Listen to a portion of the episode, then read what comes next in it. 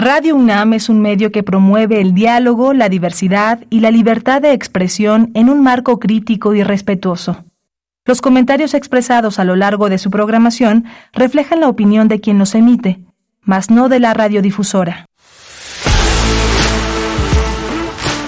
Radio UNAM presenta Prisma RU.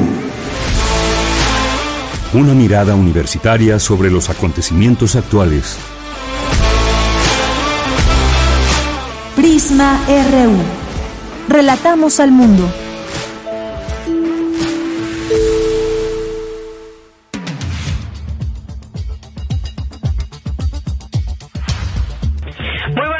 Muchas gracias por acompañarnos aquí en Prisma RU. Iniciamos, tenemos mucha información como todos los días a través de esta propuesta universitaria en Radio UNAM de 1 a 3 de la tarde, de lunes a viernes. Hoy entre nuestros temas estaremos platicando sobre lo que acontece en Quintana Roo, específicamente en Cancún, porque eh, taxistas que están organizados allá en Cancún para ofrecer servicio. Normalmente siempre ha sido así. Allá eh, hay un sindicato de taxistas que lidera, pues dependiendo, normalmente siempre había sido alguien ha llegado al PRI y con la llegada de Uber, con la llegada de Uber desde hace ya varios años, siempre tuvieron esta intención de no permitir que Uber que el servicio de Uber eh, operara en, en, Cancún. Como ustedes saben, y si pues no lo han hecho o no lo saben, para llegar al aeropuerto de Cancún en taxi el precio es excesivamente caro, como en muchos otros lugares. Y de un hotel de la zona hotelera al aeropuerto puede costarle hasta 600, 700 pesos, incluso, incluso más. Así que vamos a hablar de ese tema porque ya las personas también se están organizando y están pidiendo que no se usen taxis el próximo viernes, un tema que del cual también habló su gobernadora y que, pues bueno, todo está en vilo e incluso también desde Estados Unidos, pues se hace un llamado a las personas, a los turistas, a estadounidenses que visiten Cancún, que tengan mucho cuidado porque estas personas están agrediendo incluso a los turistas, no solamente a los operadores, a los choferes de Uber. Vamos a hablar también sobre, tenemos un diplomado que se llama Cohousing y de qué se trata, pues nos lo va a explicar la doctora Margarita Más Moreno, que es investigadora del Centro de Investigaciones Interdisciplinarias en Ciencias y Humanidades del programa de Cibercultura y Desarrollo de Comunidades de Conocimiento y coordinadora de este diplomado, un sistema de vivienda común con salud y bienestar para un envejecimiento exitoso.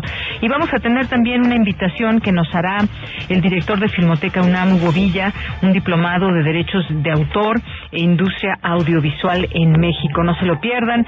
Tendremos también, vamos a ponernos al día de lo que ha pasado en Ucrania y Rusia. Por lo pronto, Alemania mandará más eh, armas a Ucrania y bueno, pues también hubo renuncias y destituciones por casos de corrupción durante la guerra, un escándalo, todo un escándalo en Ucrania, esto cómo se va viendo en el marco de esta de esta guerra. Vamos a platicarlo con la doctora Imelda Ibáñez, especialista en relaciones internacionales y que ha tenido estancias allá en Rusia. Nos hablará de esta situación.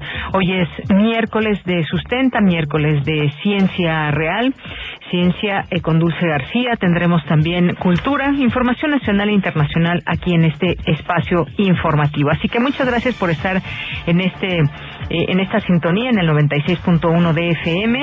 A nombre de todo el equipo soy de Yanira Morán, le doy la bienvenida y desde aquí relatamos al mundo.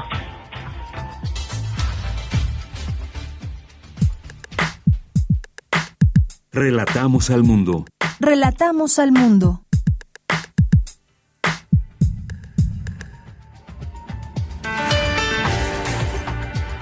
Una de la tarde con seis minutos en la información universitaria en este día, miércoles 25 de enero, rinde la UNAM homenaje póstumo al doctor Octavio Rivero Serrano, ex rector de nuestra Casa de Estudios. Para concretar proyectos de mejora en el sistema de salud mexicano es necesario asignar los recursos suficientes, destacan especialistas. En la información nacional, el Instituto Nacional Electoral advirtió que de concretarse la reforma electoral se generará incertidumbre en la integración de las casillas, el traslado de paquetes electorales y hasta en el conteo de votos en la elección de 2024. Por su parte, el presidente Andrés Manuel López Obrador rechazó que su plan B de reforma electoral pueda colapsar al INE o poner en riesgo en a la organización de las elecciones de 2024.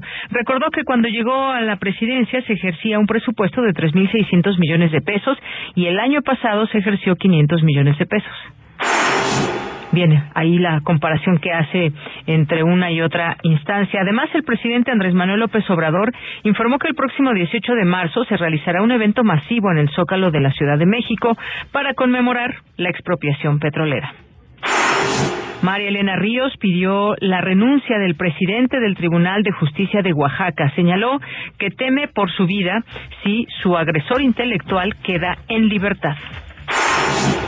Y por cierto que ayer Elena Ríos estuvo en la Cámara de Diputados, hizo ahí estos exhortos, estas exigencias, porque continúa ese infierno que está viviendo la saxofonista, quien es la víctima por parte pues de esta defensa del agresor, del eh, de este acusado de feminicida, de, presunto eh, feminicidio, bueno, más bien de intento de feminicidio contra Elena Ríos, y ahí este caso que aún no está cerrado. En la información internacional en la Corte de Nueva York continúa el juicio a Genaro García Luna. En el tercer día, Tirso Martínez detalló las redes de soborno. El extraficante aseguró que tanto el rey Zambada como el Chapo Guzmán enviaban droga a Estados Unidos desde México, donde tenían la protección de las autoridades de seguridad pública. La guerra en la República de Yemen ha provocado la muerte de más de 250 mil personas y en donde más de 20 millones requiere ayuda humanitaria, expuso el doctor Carlos Martínez Azad del Instituto de Investigaciones Sociales de la UNAM. Hoy en la UNAM, ¿qué hacer? ¿Qué escuchar? ¿Y a dónde ir? Como parte del ciclo de conversatorios, traducción y multiculturalidad organizado por la Casa del Agua y la Facultad de Filosofía y Letras de la UNAM, se llevará a cabo su primera sesión titulada Multiculturalidad y Políticas de la Traducción, que contará con la participación de Julia Constantino, Ariadna Molari y Nair Anaya. La cita es hoy, en punto de las 17 horas, en la Sala Rosario Castellanos de la Casa del Lago de la UNAM. No olvides llevar tu cubrebocas. Recuerda que ya se encuentra abierta la convocatoria de los talleres libres del Chopo. Podrás participar en diversas disciplinas como redacción, literatura, escritura avanzada, periodismo cultural, psicología del arte, teatro, danza, dibujo, fotografía y teatro juvenil. Del 16 de enero al 17 de febrero podrás inscribirte a cualquiera de estos talleres, los cuales serán impartidos de febrero a junio de 2023. Para mayores informes e inscripciones, ingresa al sitio oficial del Museo Universitario del Chopo o consulta sus redes sociales.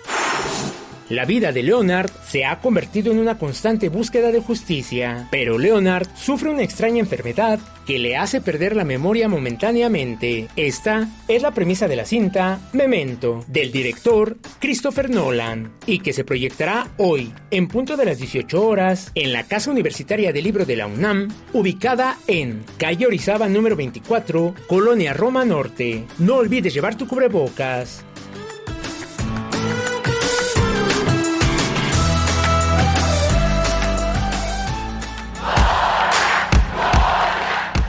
Campus RU.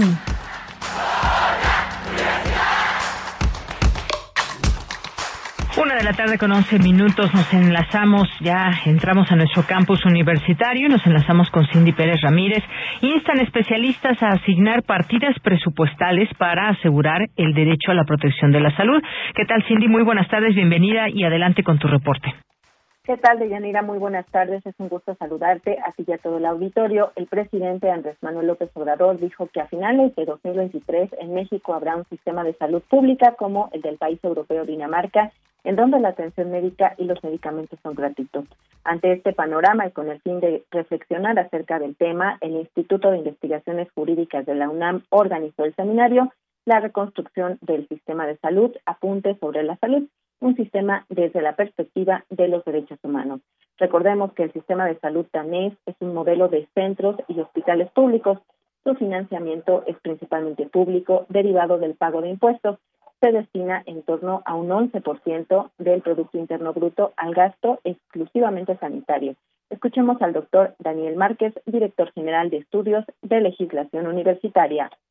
El Producto Interno Bruto Ampliado del sector salud en México reportó un monto equivalente al 6.2% del Producto Interno Bruto Nacional.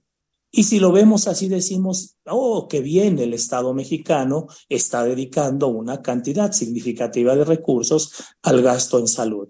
Sin embargo, según el Centro de Investigación Económica y Presupuestaria, en 2022 México ejercerá solo el 2.93 del Producto Interno Bruto, ¿sí? En materia de gasto en salud.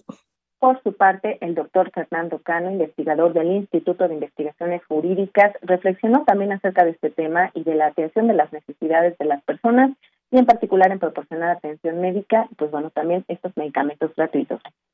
Los recortes en el financiamiento de salud se ven aparejados en forma más o menos notable con una disminución de los servicios de salud. ¿Qué pasa con el financiamiento? Para determinar la mejor opción financiera es necesario conocer el tamaño de la población por cubrir y su proyección a 10 años, cuando menos, el potencial de los recursos humanos y el costo relativo al financiamiento.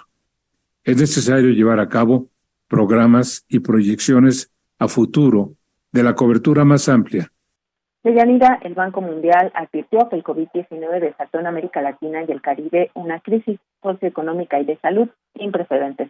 En México señaló que las encuestas oficiales revelan que la pandemia provocó disminuciones en la cobertura de servicios en todos los niveles socioeconómicos. Bueno, estas son las restricciones en torno al sistema de salud mexicano de Yanira. Bien, pues muchas gracias, Cindy. Buenas tardes.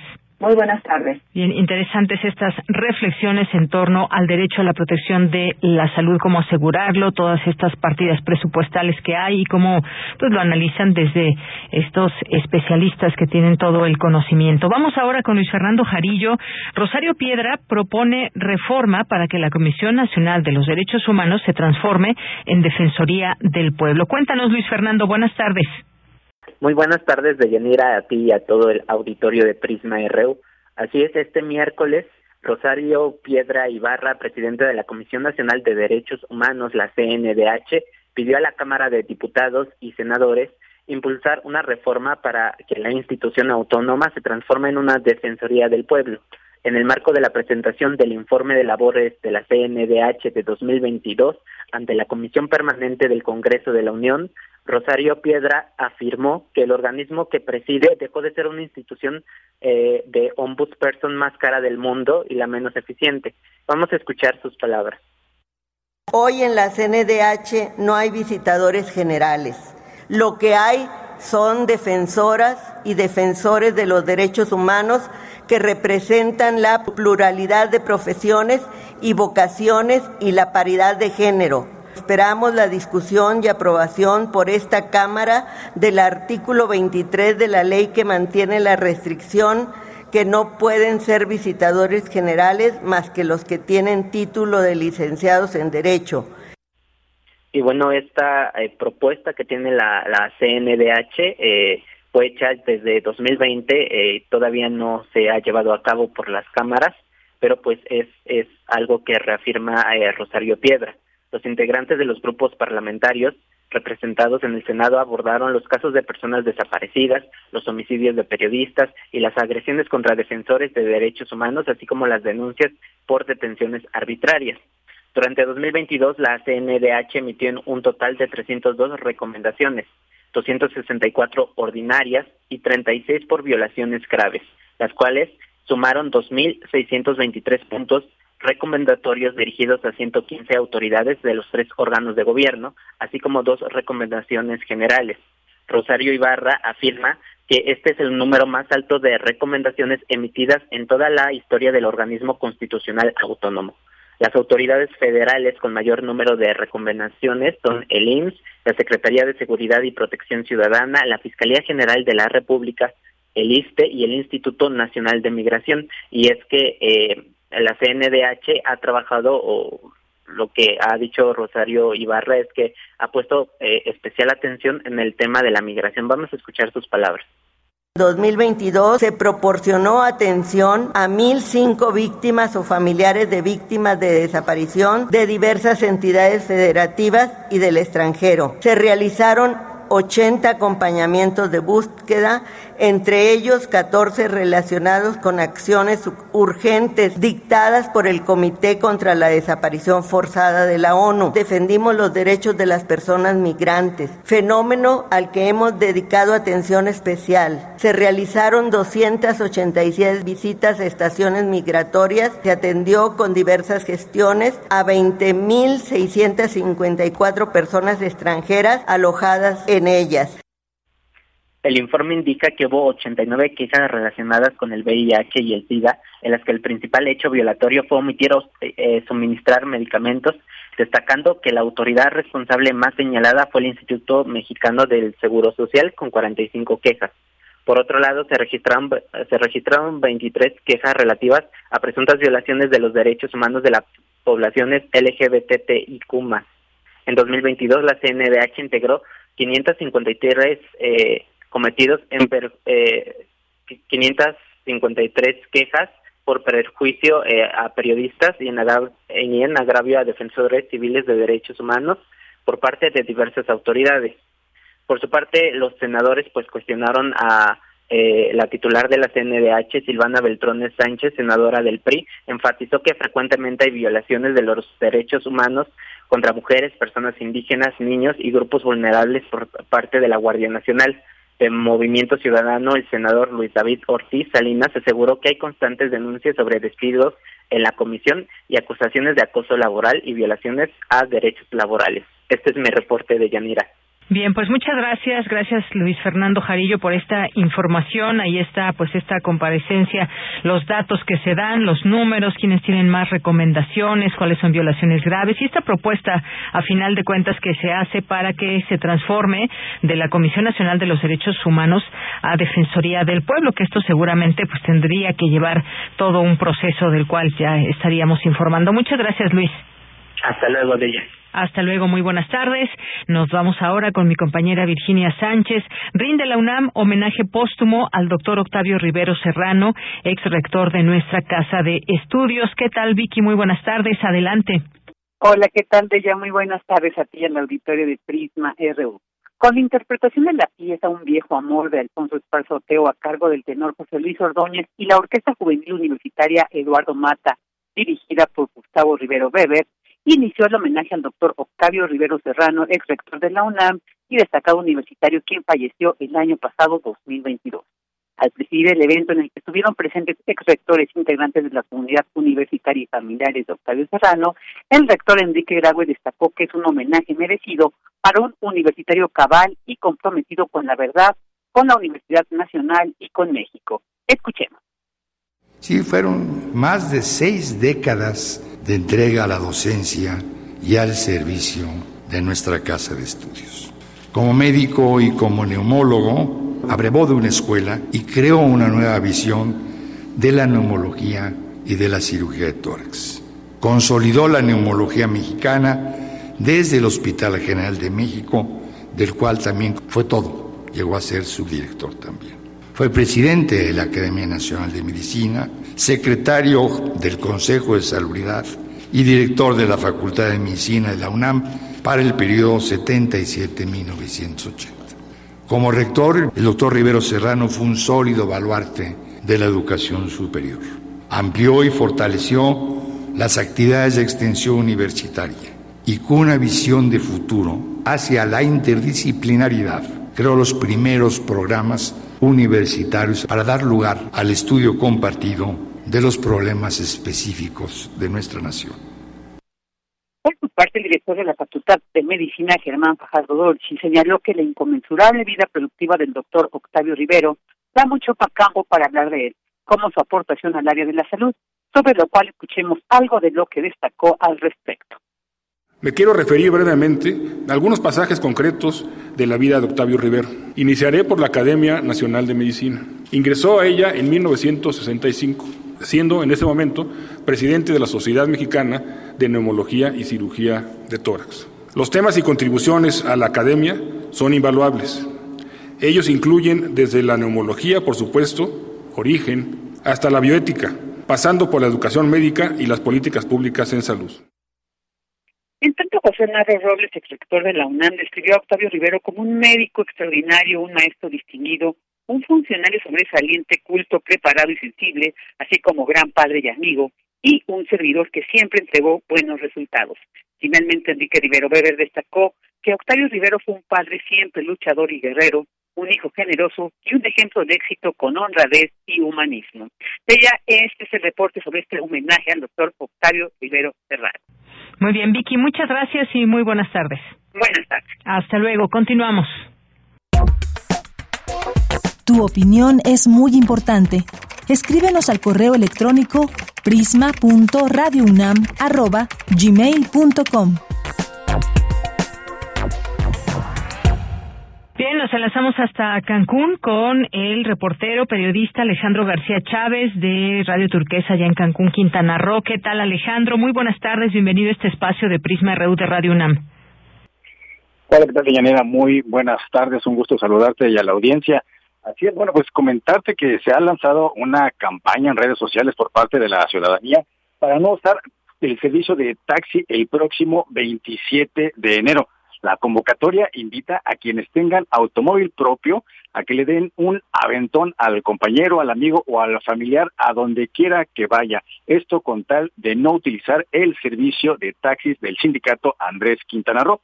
Y bueno, esto se debe al mal servicio que han dado los taxistas en los últimos años, con unidades, eh, muchas de ellas en mal estado, cobrando tarifas por encima de lo establecido y aunado a los bloqueos que han realizado manifestándose en contra de la entrada de Uber al Estado. En las últimas semanas se han agravado precisamente estas situaciones, nuevamente eh, los ataques y la violencia con que se conducen los taxistas de Cancún, que han detenido a vehículos de Uber, eh, golpeando a los operadores y en algunos casos hasta a los pasajeros y amedrentando a los turistas en su afán de no permitir la operación de la plataforma digital de transporte aquí en Quintana Roo la campaña en redes sociales, bueno, pues ha cobrado mucha fuerza al grado de que, bueno, pues los medios le han dado un espacio importante para difundirla, ya que hay un malestar y rechazo generalizado de la ciudadanía hacia las actitudes agresivas de los taxistas de Yanira. Bien, Alejandro, pues un tema muy importante, sobre todo porque, pues luego de que se aprobara este uso de aplicaciones de Uber, de Didi y algunas otras de transporte a las afueras del aeropuerto de Cancún, pues circularon en redes sociales esto que hemos visto y que hace alusión ataques de taxistas contra choferes de aplicaciones, al grado tal de que las autoridades de Estados Unidos han alertado a sus turistas para tener cuidado si visitan la región. Hemos visto cómo pues han tenido que caminar muchas veces porque pues bajan literalmente a los turistas de estos eh, de estos eh, taxis de Uber y bueno ya nos nos comentas un poco sobre esta situación de cómo es este servicio, cómo son sus unidades y cómo vamos en los cobros y decir que además pues es un sindicato o es un, un servicio de taxistas muy sui generis que no funciona así digamos en toda la República que tienen están afiliados a un sindicato Andrés Quintana Roo como bien decías cómo funciona todo esto porque los taxistas no son dueños por ejemplo de sus placas y todo se maneja parece ser desde esa cúpula de quien es el líder en turno es correcto. Aquí se requiere de una concesión para tener eh, un taxi. El servicio público requiere de una concesión y como bien comentas, no es precisamente los dueños de esta concesión eh, quienes manejan las unidades, son los denominados eh, martillos o chafiretes, los taxistas, quienes manejan las unidades y tienen que pagar, bueno, una cuota para los que son dueños de las concesiones y quienes realmente eh, hasta el momento pues no se han manifestado, no se han quejado, son precisamente los martillos, algún grupo muy muy específico, muy reducido, es lo que ha señalado el mismo sindicato de taxistas, quienes argumentan que ellos no han incitado a la violencia y por el contrario quieren que haya un diálogo, quieren que se cumpla la ley pero pues bueno, en ese sentido es precisamente la ley la que ya resolvió que Uber no requiere de una concesión para poder operar, ya que es un servicio de transporte privado, privado y lo único que hace falta, bueno, pues es que se adecue el reglamento del Instituto de Movilidad del Estado, que es en lo que ya están trabajando eh, las autoridades, en este caso el Congreso y la misma dependencia, para que las unidades de la plataforma, bueno, pues puedan ya operar sin ningún problema. Y aparentemente, pues será en el próximo mes, el transcurso de febrero, donde ya se pudiera tener una resolución al respecto. Bien, pues entonces solo un grupo, un grupo de personas que dicen ser taxistas pertenecientes a este sindicato son los que están llevando a cabo estas situaciones. Así es, si bien se habla de manera eh, generalizada, bueno, hay que reconocer que hay muchos taxistas que brindan un muy buen servicio, que cumplen con la tarifa, que cumplen con tener una unidad en buen estado y que no discriminan para brindar el servicio, pues bueno, también hay otro grupo importante que hace todo lo contrario, hay un grupo muy específico que es el que realizó el bloqueo que se dio en el Boulevard Cucuicán, precisamente tanto en el kilómetro cero como en el kilómetro 28, y por lo cual, como bien comentabas, eh, muchos de los turistas que estaban yendo hacia el aeropuerto internacional de Cancún, bueno, pues tuvieron que bajar de las unidades de transporte e irse caminando varios de ellos, algunos tuvieron la suerte de ser transportados por las patrullas de la policía de Quintana Roo y bueno, fue una situación lamentable que prácticamente, bueno, ya le dio la vuelta al mundo.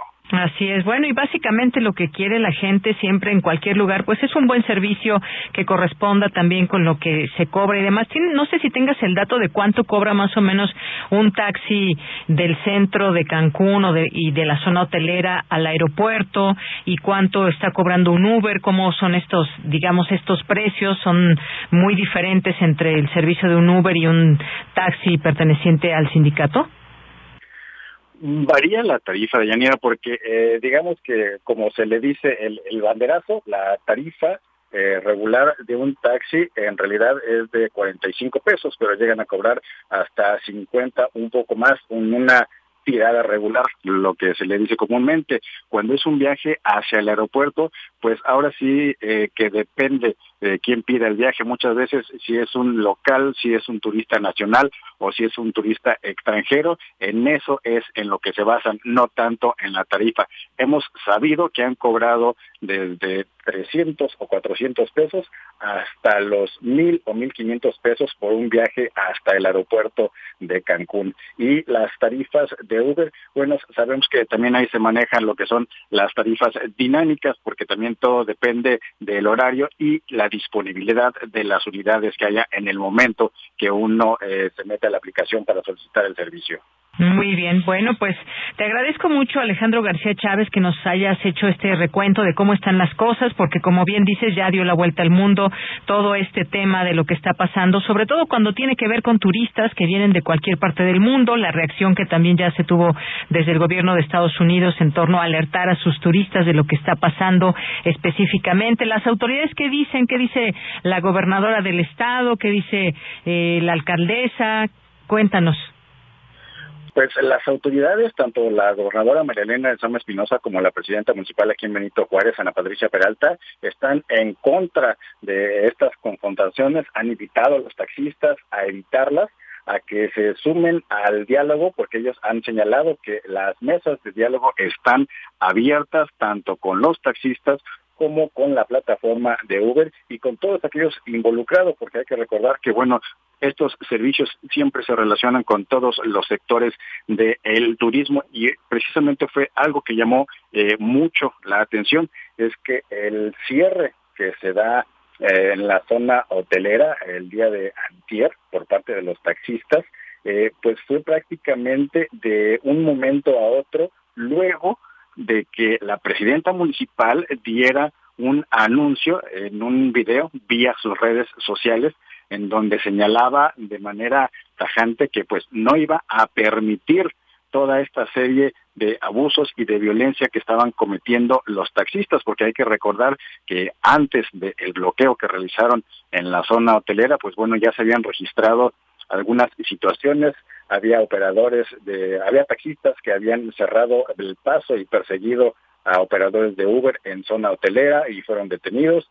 Había otro grupo de taxistas que también le cerró el paso a una unidad de Uber y bajaron a una familia rusa. Era eh, una pareja con dos pequeñitos y bueno, la madre entró en crisis, estaban asustados, no sabían qué era lo que sucedía y es derivado de eso precisamente que la presidenta lanza este mensaje fuerte y claro hacia los taxistas, claro, invitándolos a que dialoguen y a que respeten la ley, pero es precisamente después de ese mensaje que se organizan de manera muy rápida los taxistas y hacen el bloqueo en la zona hotelera. Pero bueno, también después de eso se dio la conferencia de lo que es la mesa de seguridad de Quintana Roo, en donde intervienen un sinnúmero de dependencias encabezados por la Sedena, la Marina, la Policía Quintana Roo, Instituto de Movilidad y muchas otras, en donde precisamente señalaban que no iban a permitir este tipo de situaciones y de ser necesario y ubicar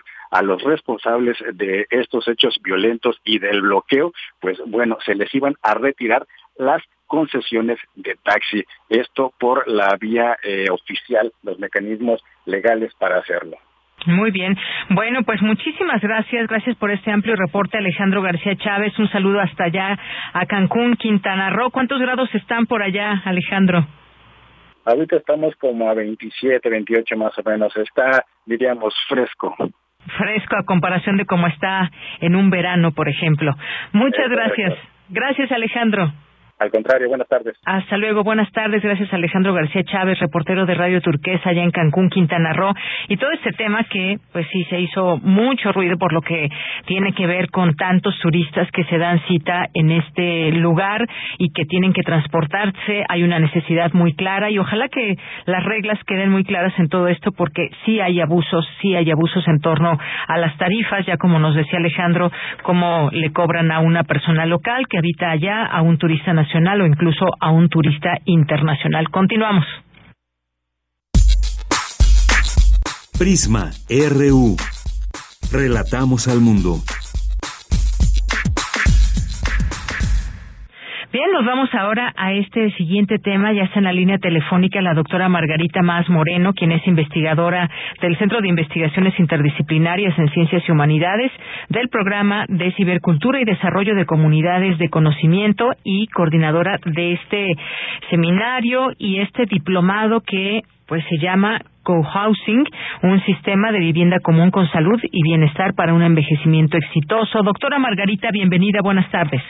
¿Qué tal? Buenas tardes. Muchas gracias por la, el espacio. Gracias, doctora. Pues cuéntenos de qué trata este diplomado, para quién va dirigido. Cuéntenos un poco sobre este sistema de vivienda común. Bien, bueno, muchas gracias.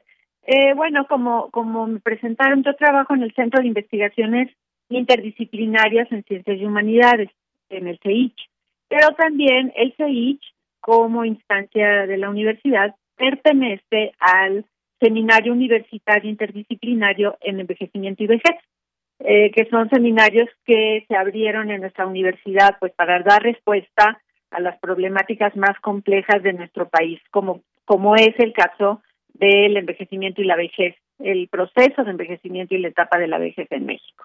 Entonces, es una problemática compleja porque aunque es una es un proceso natural que no debía de ser un problema, pues, lo es pues, porque por la cantidad de personas adultas mayores que viven en soledad, que tienen problemas económicos, que tienen algún padecimiento, algún padecimiento o alguna enfermedad crónico-degenerativa, en fin, que sufren de violencia eh, intrafamiliar, sistémica, de abandono, eh, y, y, digamos toda esa problemática nos ha eh, pues eh, llevado a proponer este seminario que se llama así cohousing, una vivienda colaborativa, una vivienda común con bienestar para el envejecimiento saludable y exitoso. Entonces, eh, es una invitación que hacemos desde el CI y también desde el SUIE para eh, participar en este seminario. Es el segundo seminario de cohousing que hacemos eh, y lo empieza el 7 de febrero y van a ser seis sesiones intensivas eh, de cuatro horas para que este seminario tenga valor curricular. Tenemos un total de, de 24 horas, ¿no? Y eh, van a ser los martes, los el digo, desde el 7 de febrero, martes 7, 14, 21 y 28 de febrero, y luego el martes 7 de marzo y 14 de marzo. Entonces, eh, ¿qué vamos a ver en este seminario? Bueno, vamos a hablar desde luego de la propuesta, es una propuesta no solamente teórico, teórica, sino también metodológica y, operativa, técnica, que ya opera eh, como vivienda colaborativa en algunos países del mundo. En México estamos empezando con esta propuesta y desde la universidad, desde la UNAM, eh, digamos, vamos a hablar de la metodología propuesta por un por, eh, por un teórico que se llama Charles Burret y que nos, pues eso, nos invita a autoorganizarnos como personas adultas y adultas mayores para generar nuestra vivienda colaborativa, ¿no? Que, es una, pues que es una idea para eh, eh, vivir este proceso de envejecimiento, este proceso de envejecimiento de manera saludable y exitosa. Entonces, vamos a tocar pues, todos los temas que eso implica.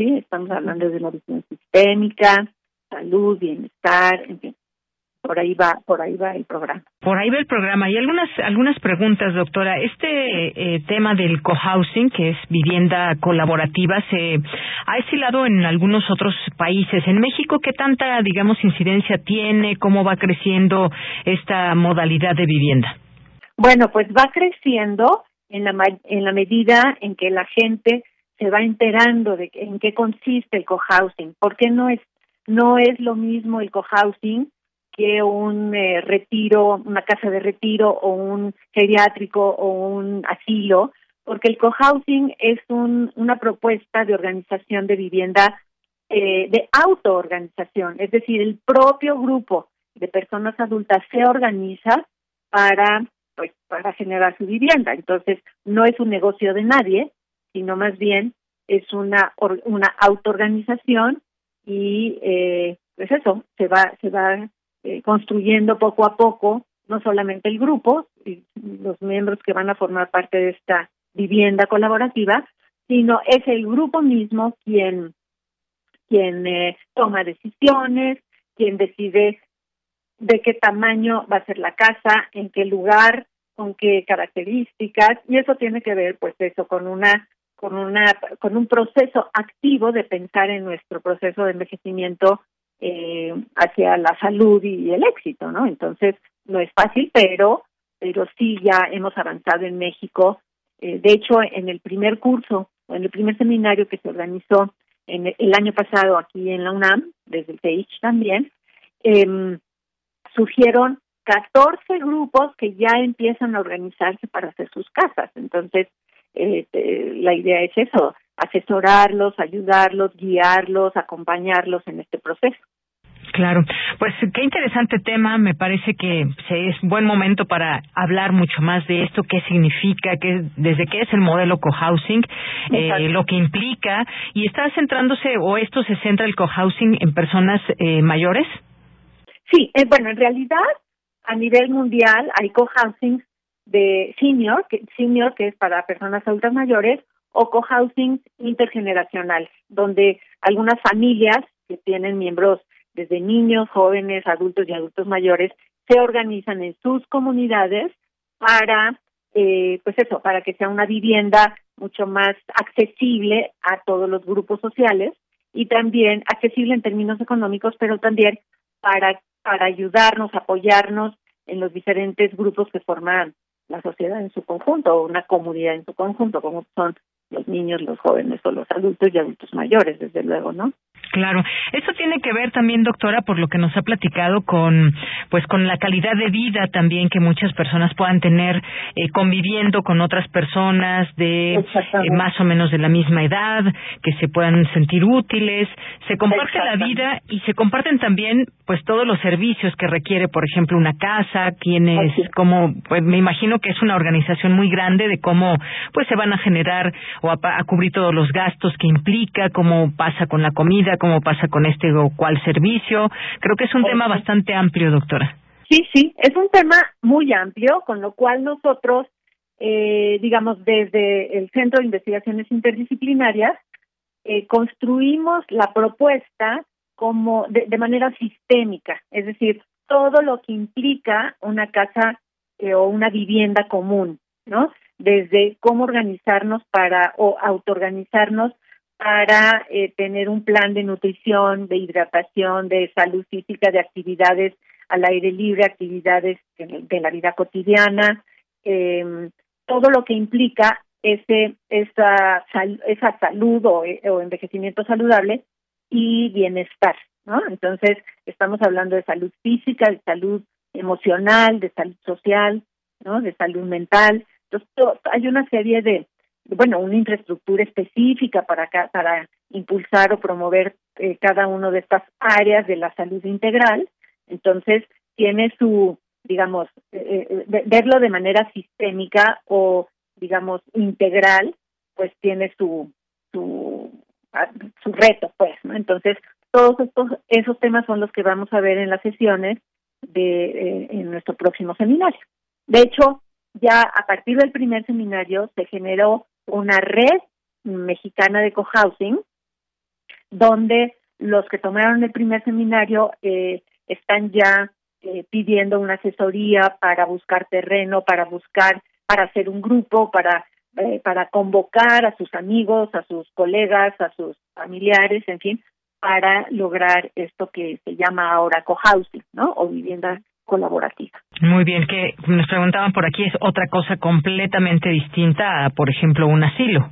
Exactamente, totalmente distinto, porque el cohousing es una una comunidad que se autoorganiza. Entonces, antes de antes de nada, antes de hacer un cohousing se tiene que organizar, se tiene que formar el grupo que quiere hacer el cohousing, hacer su vivienda. O, con, o, o es, otra modalidad en México es convertir una casa que ya existe, una un espacio físico en un cohousing. Entonces tiene tiene su reto, pues, ¿no? Cómo se tiene que que eh, digamos eh, modificar y convertir de una casa de una familia en una vivienda común colaborativa y, y rehacer los espacios, digamos, pensado desde las necesidades del grupo pues que está proponiendo eh, hacer su, su, vivienda colaborativa, ¿no? Pues sí, qué interesante todo este tema, eh, doctora, porque pues además se elige con quién se puede hacer este cohousing, puede ser un grupo de amigos que ya se conocen o pueden ser personas que en ese momento se conozcan pero que comparten, digamos, esa idea de vivir de esa manera, ¿no? Exacto, exacto.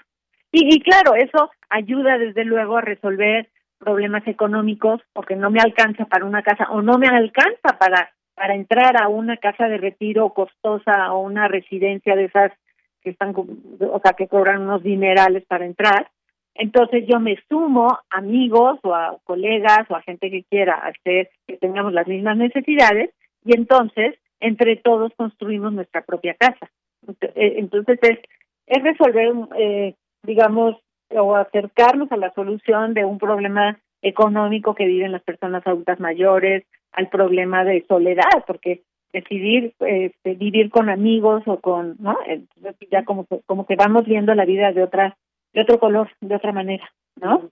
Y además una etapa también muy muy importante que quizás bueno pues encaminada a los últimos años de una persona y que mejor que vivirlos de la mejor manera posible. Eso del cohousing me imagino además de que pues es algo que las personas mismas pueden elegir y que puedan tener esta libertad para pues para estar en los últimos años de su de su vida o la última etapa de su vida pues de la mejor manera. Exactamente, esa es la idea, ese es el eje y el, la clave nosotros libremente decidir cómo y con quién queremos vivir nuestra la etapa de envejecimiento, digamos, el proceso de envejecimiento y la última etapa de nuestra vida, que es la vejez. Muy bien, pues ahí está ese modelo cohousing, vivienda colaborativa. Por último, pues ya ahí tenemos nuestro también este cartel que ya se está anunciando para este diplomado en nuestras redes sociales en arroba Prisma en Twitter y Prisma en Facebook, pero pues sin duda alguna, pues no todos nos, nos escriben y ven nuestras redes sociales. Repítanos nada más cuándo comienza este diplomado, los días, todo, por favor, doctora. Sí, Es un seminario que dura eh, seis, seis sesiones. Eh, empezamos el 7 de febrero, martes 7 de febrero, a las 10 de la mañana. Eh, vamos a tener la modalidad en línea y la modalidad presencial, en vivo, digamos, y, y, al mismo tiempo, pues, ¿no? Eh, y eh, de aquí en el CEICH lo vamos a ofrecer en el CEICH, que estamos en la Torre 2 de Humanidades, en el sexto piso, y entonces van a ser los cuatro martes de febrero, el, el febrero 7, 14, 21 y 28, y los dos primeros martes de marzo, el marzo 7 y marzo 14. Muy bien. Bueno, pues ahí dejamos esta invitación a este seminario del cual nos ha hablado ampliamente la doctora Margarita Más Moreno, pero pues por favor inscríbanse, sean parte de él. Sí, están pensando, pues no solamente eh, llevar a cabo un cohousing, sino también pues entenderlo, en algún momento puede ser útil y pasen y corran la voz. Muchas gracias, doctora. Que le vaya muy bien, muchísimas gracias por el espacio. Gracias. Igualmente a usted un abrazo, hasta luego. Doctora Margarita Más Moreno, investigadora del Centro de Investigaciones Interdisciplinarias en Ciencias y Humanidades del Programa de Cibercultura y Desarrollo de Comunidades de Conocimiento y coordinadora del seminario. Continuamos. Queremos escuchar tu voz. Síguenos en nuestras redes sociales. En Facebook como Prisma RU y en Twitter como arroba PrismaRU. Tenemos ahora una invitación a un diplomado en línea con valor curricular eh, académico, derechos de autor e industria audiovisual en México. Para ello ya nos acompaña Hugo Villa, quien es director de Filmoteca UNAM, es productor de cine, abogado especialista en derecho de autor. Justamente, ¿qué tal, Hugo Villa? Muy buenas tardes.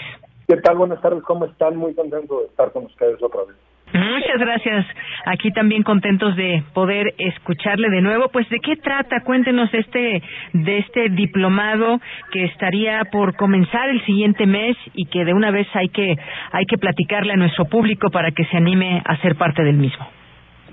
Eh, pues eso, eh, la eh, obra más compleja de gestionar en materia de derechos de autor es siempre la obra cinematográfica y audiovisual, es la que reúne, necesariamente se trata de una obra adaptada y reúne en ella además la, la conjunción de diferentes obras, la obra cinefotográfica, la obra de adaptación musical, la obra de adaptación, por supuesto, eh, de obra literaria a, guion y a realidad cinematográfica.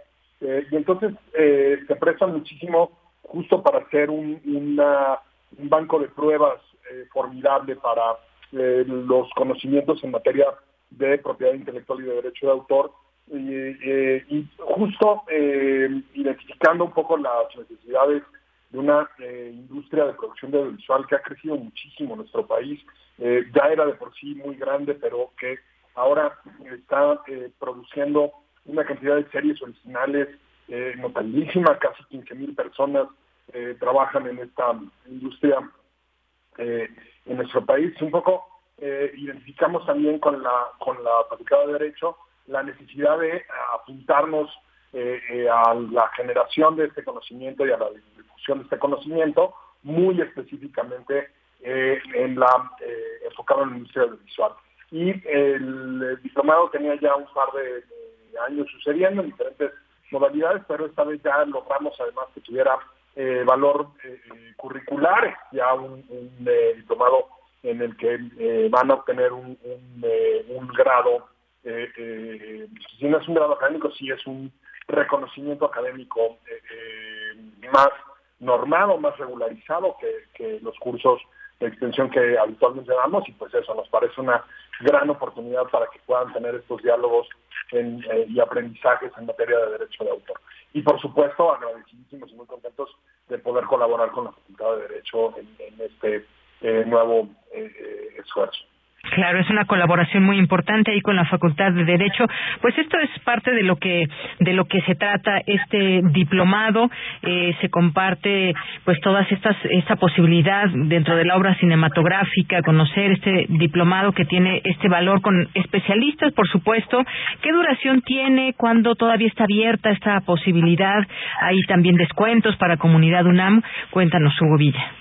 Eh, está abierta en este momento la, convocatoria, pueden buscar ahí la información en la página web de la Policía de Filmoteca, en filmoteca.unam.mx. Sucede en línea de febrero a octubre de 2023. Pueden inscribirse a todos los eh, a todos los, los eh, módulos que van a durar más o menos, eh, son seis módulos de, que durarán más o menos 123 horas, que justo además eso ya cumple ese requisito académico de, formación continua. pero también si quieren, pues pueden enfocar muy específicamente a uno de los módulos y si tenemos todavía lugar disponible para ese módulo, se pueden registrar ahí. El costo es eh, de 12 mil pesos en un solo pago o 2 mil pesos por módulo. Como les decía, pueden inscribirse a un solo módulo o a dos o a cuatro, los que ustedes eh, quieran. Eh, la comunidad UNAM tiene 50% de descuento, incluido el sistema incorporado, que tienen que presentarnos una credencial vigente. Y por supuesto, y muy importante para nosotros, el INAPAM tiene ahí un, descuento adicional. Eh, digamos bien, este descuento que les estoy detallando.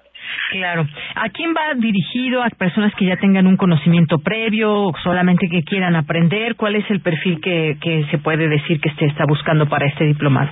Está eh, apuntado claramente a personas que están en las últimas eh, fases de la licenciatura en Derecho, por supuesto, que quieren empezar a caminar hacia la especialización en materia de derecho de autor, específicamente del mundo audiovisual, eh, a quienes hayan concluido recientemente la licenciatura eh, y, vayan por allá, pero también a, personas que se dedican a la producción de estos eh, materiales para que puedan obtener un conocimiento más preciso del mundo legal y jurídico, más bien la aplicación de, de jurídica y el mundo en el que se mueve la producción audiovisual.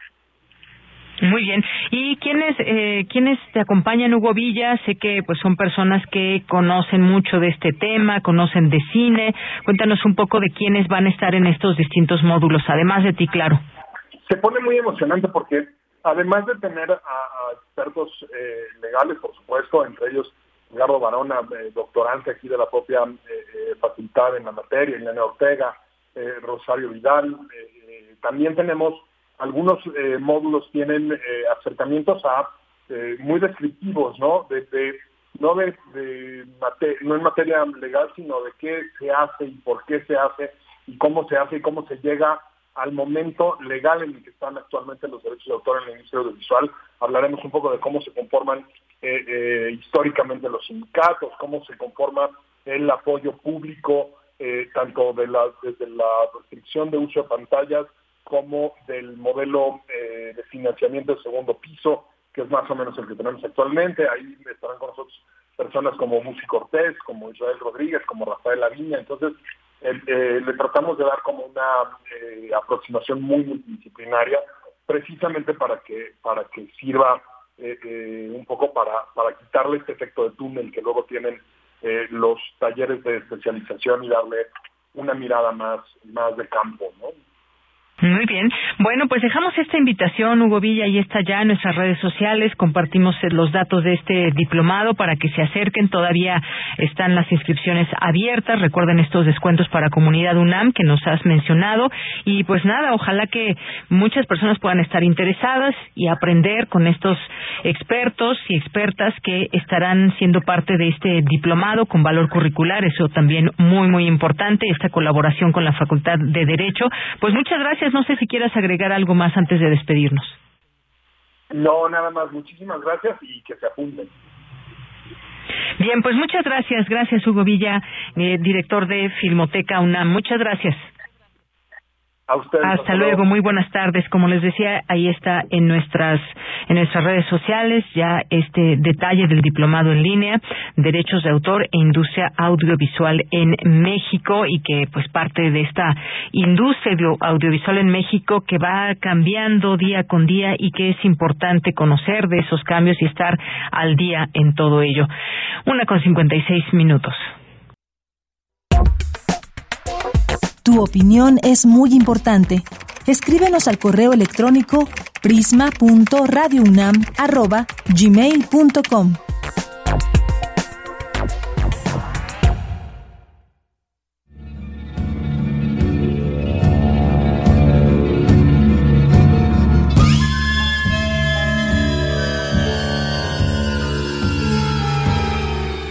En los suburbios de La Habana llaman al amigo mi tierra o mi sangre.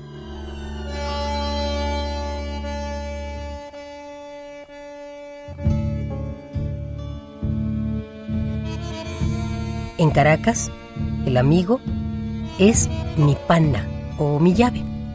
Pana por panadería, la fuente del buen pan para las hambres del alma. Y llave por... llave. Por llave, me dice Mario Benedetti. Y me cuenta que cuando vivía en Buenos Aires, en los tiempos del terror, él llevaba cinco llaves ajenas en su llavero. Cinco llaves de cinco casas de cinco amigos. Las llaves que lo salvaron.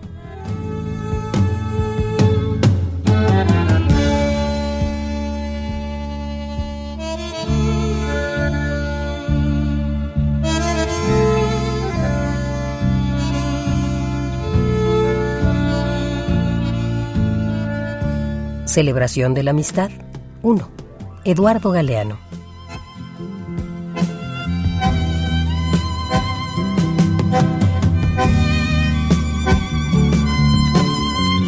Bien, pues gracias a Margarita, como siempre, por estas, eh, estos oasis dentro de este informativo.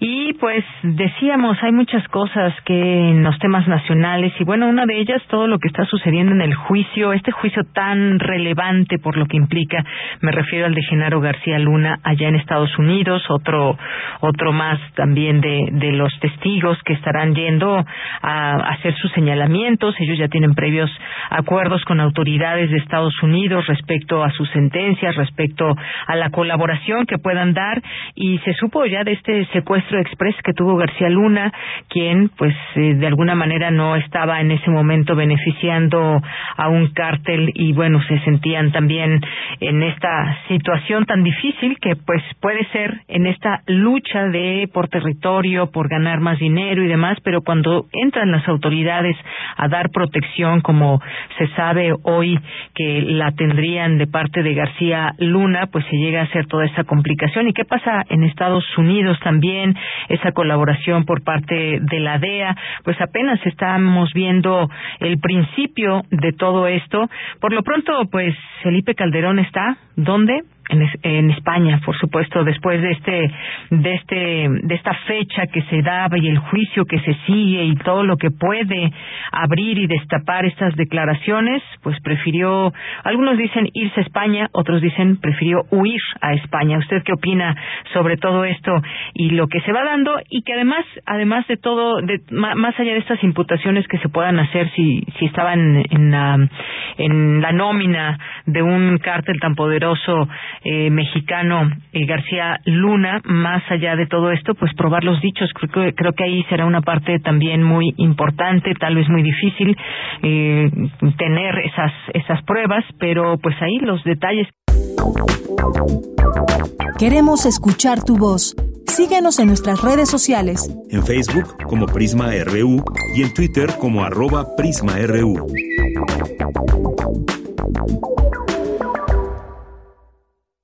Ocurrió exactamente.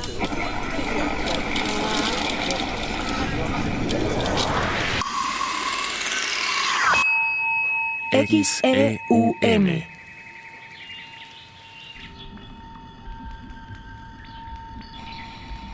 Radio UNAM. Experiencia sonora.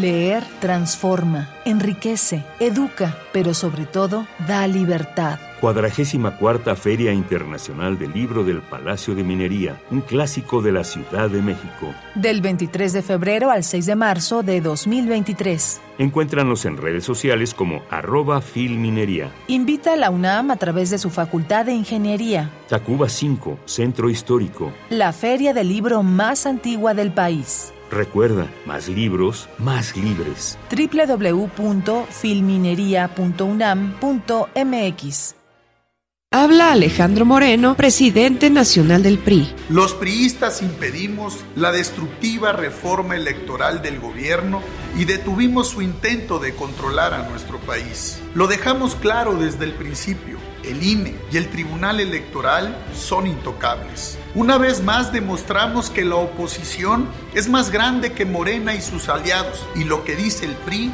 lo cumple. Con la democracia nadie se mete. PRI.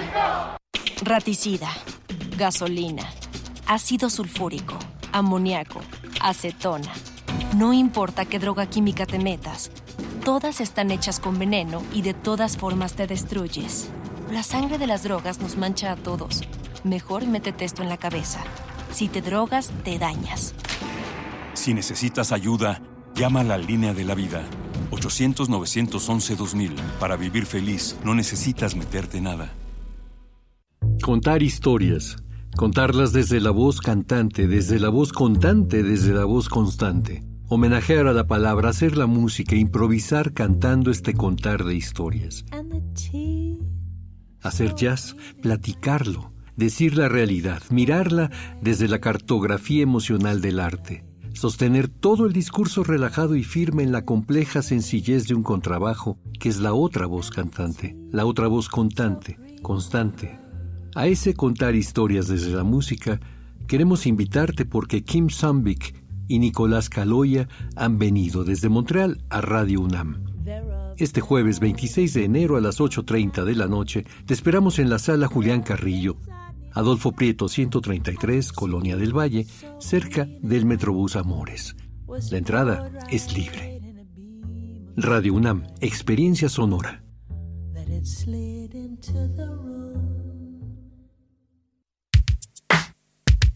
Prisma RU. Relatamos al mundo.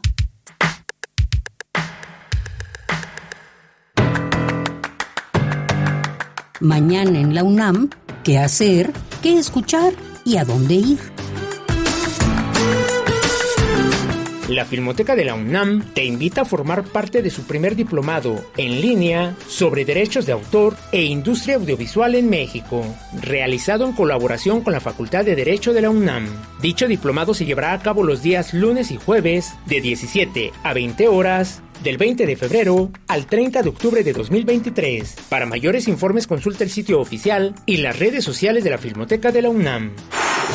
Radio UNAM te invita a participar en el curso Promociona tu música. Tres sesiones que tienen como objetivo promocionar la música independiente de nuestro país. Este curso será impartido por Montserrat Muñoz, productora audiovisual y promotora musical, los días 2, 9 y 16 de febrero, de 16 a 18 horas. Para mayores informes envía un correo electrónico a cursosrunam.gmail.com la Filmoteca de la UNAM y la Casa del Lago organizan el ciclo Celebrando a Guillermo del Toro, que busca reconocer la obra del cineasta, productor y director mexicano Guillermo del Toro, quien ha sido galardonado con diversos premios de la industria cinematográfica a lo largo de su trayectoria como el Goya, Globo de Oro, Ariel y Oscar y quien recientemente recibió el doctorado honoris causa de la UNAM. Durante este ciclo podrá disfrutar de las cintas Cronos, El laberinto del fauno, El espinazo del diablo, Mimic, El orfanato y La forma del agua, que se proyectarán los sábados y domingos de enero y febrero en la Casa del Lago de la UNAM.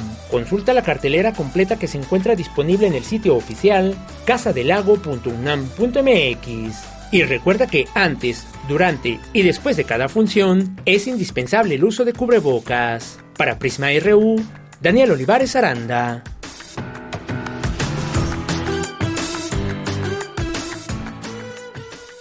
El Seichunam también, que hace un momento pues entrevistábamos a la doctora Margarita Más Moreno y ese tema del cohousing muy interesante. Muchas gracias y saludos a todo el personal que labora ahí en el Seich. Jorge Morán Guzmán nos dice el cohousing, buena iniciativa para apoyar a la llamada tercera edad. Rosario Durán, también muchas gracias. Eh, Jorge que nos dice he encontrado taxis que me indican que solo pueden transportarme, transportarme de donde abordo hasta una colonia próxima y no más allá, por lo cual he recurrido al servicio de Uber. Yo creo que a muchas personas nos ha pasado así, Jorge, de pronto que pues uno en la calle toma algún taxi, te dicen que si no vas para donde ellos van, pues entonces no te pueden llevar. Y esto pues es bastante terrible en algún en muchos momentos, simplemente te piden que te bajes de mala manera y por eso pues aquí, por lo menos en la Ciudad de México, muchas personas también utilizan el servicio de Uber, que también en muchas ocasiones suele ser más barato, sobre todo en las madrugadas y demás, donde pues muchos de los taxis que tomamos en la calle y antes de que existiera Uber, pues te cobraban lo que pues lo que se les ocurría. No había una tarifa específica de noche. Sabemos que los de sitio cobran un poco más caro, pero así todo este tema del transporte y sobre todo de los taxis y que en pues que haya distintas opciones me parece que es bueno. Como sabemos, también ha habido de pronto reclamos de si las aplicaciones se quedan con mucho porcentaje del trabajo que hacen pues los choferes, por ejemplo, en este caso de Uber o de Didi, o hay muchas otras aplicaciones que también tienen sus eh, pues sus reclamos en todo caso. Gracias, Jorge, por compartirnos esta esta experiencia. Dice, excelente mitad de semana de trabajo para Deyanira, equipo de Prisma, Radio e Internautas. Gracias. Y también Rosario Durán nos dice que en Querétaro los taxis eh, que están en la terminal de autobuses no están regulados, regularizados como tal. En algunas ocasiones las tarifas son a ojo de buen cubero. Me cobraban 400 a Jurica que porque estaba lloviendo, siendo que días antes sin lluvia me habían cobrado 130 pesos. Se pasan, pues sí. Vemos que si no están regulados puede haber abusos de parte de algunos choferes. Gracias también por compartir esto. Gracias a aquí a nuestros eh, nuestros radioescuchas, David Castillo Pérez, Guerrero, Guerrero pendientes y saludos. Muchas gracias. Gracias Rosario. También un poco de humor. Feliz miércoles. Nos manda un, un, eh, un reloj. Rulex, no Rolex, Rulex. Vean ahí lo que nos manda Rosario en nuestras redes sociales. Gracias. Y gracias también Día Nacional del Biólogo, hoy 25 de enero. Bueno, pues muchos saludos en este día a todas y todos los biólogos. Muchas gracias, Rosario, por compartirnos esta información. Eh, también muchas gracias, ya comentábamos a David Castillo Pérez, también siempre atento. Buenas tardes.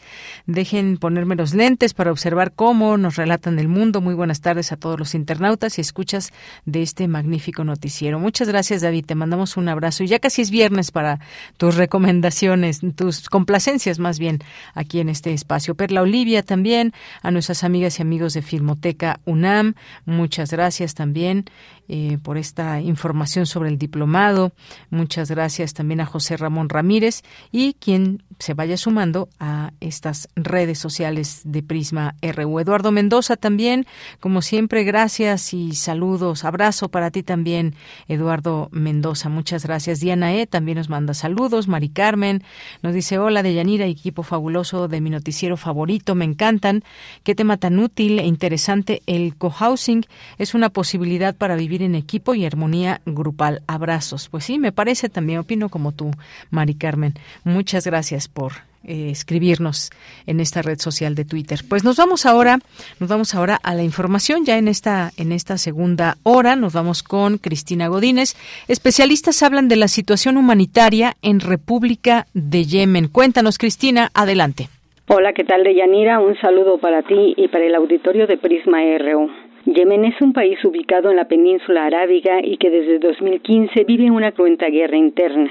Carlos Martínez Assad, investigador del Instituto de Investigaciones Sociales, se refirió a la difícil situación humanitaria que vive la población. En 10 años, la guerra en la República de Yemen, un país de apenas 38 millones de habitantes, ha provocado la muerte de más de 250 mil personas. Como secuela, 20 millones requieren ayuda humanitaria, de los cuales más de 7 millones son niños. Hay 4 millones de desplazados, lo que quiere decir que uno de cada ocho ha cambiado de hogar en ese tiempo. Y pese a las consecuencias de esa guerra con 6.600 hogares destruidos, y como si no fuera suficiente, según el alto comisionado de Naciones unidad para los refugiados, hay 136 mil solicitantes de asilo procedentes eh, no solamente de Yemen, sino del Cuerno de África, que esperan pases de solicitud de asilo por su parte, Areti Siani, representante adjunta de ACNUR en Yemen, expuso que la prioridad es mejorar el acceso a los servicios de las personas desplazadas. El ACNUR busca a, situar a la protección en el centro de la acción humanitaria en Yemen, trabajando mediante la prestación de apoyo técnico para reforzar las, eh, las capacidades institucionales por la protección y promover eh, el respeto por los principios eh, humanitarios y los derechos humanos. Diego Zorrilla de Naciones Unidas habló del apoyo que brindan a la población. Naciones Unidas ha incrementado su presencia para hacer un llamamientos humanitarios que han sido mm, de, de creciente magnitud. En medio de todo esto, entonces, nosotros, nuestro trabajo es de hacer eh, un análisis de las necesidades humanitarias de la población y un análisis y un plan de respuesta a estas necesidades. Deyanira, este es mi reporte. Buenas tardes. Gracias, Cristina. Muy buenas tardes. Y nos vamos ahora a la sección de sustenta. Investigadores y académicos universitarios trabajan en la recuperación de espacio para nombrarlo Reserva Ecológica de la Inés León. Hoy en Sustenta, Daniel Olivares nos comparte los detalles de este proyecto.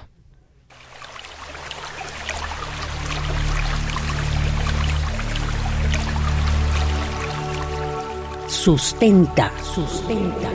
Innovación universitaria en pro del medio ambiente.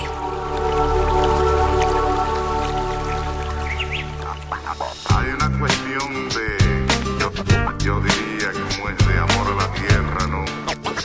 Muy buenas tardes al público Radio Escucha de Prisma RU. Les saluda Daniel Olivares Aranda desde los estudios centrales de Radio UNAM. Bienvenidos a una entrega más de Sustenta.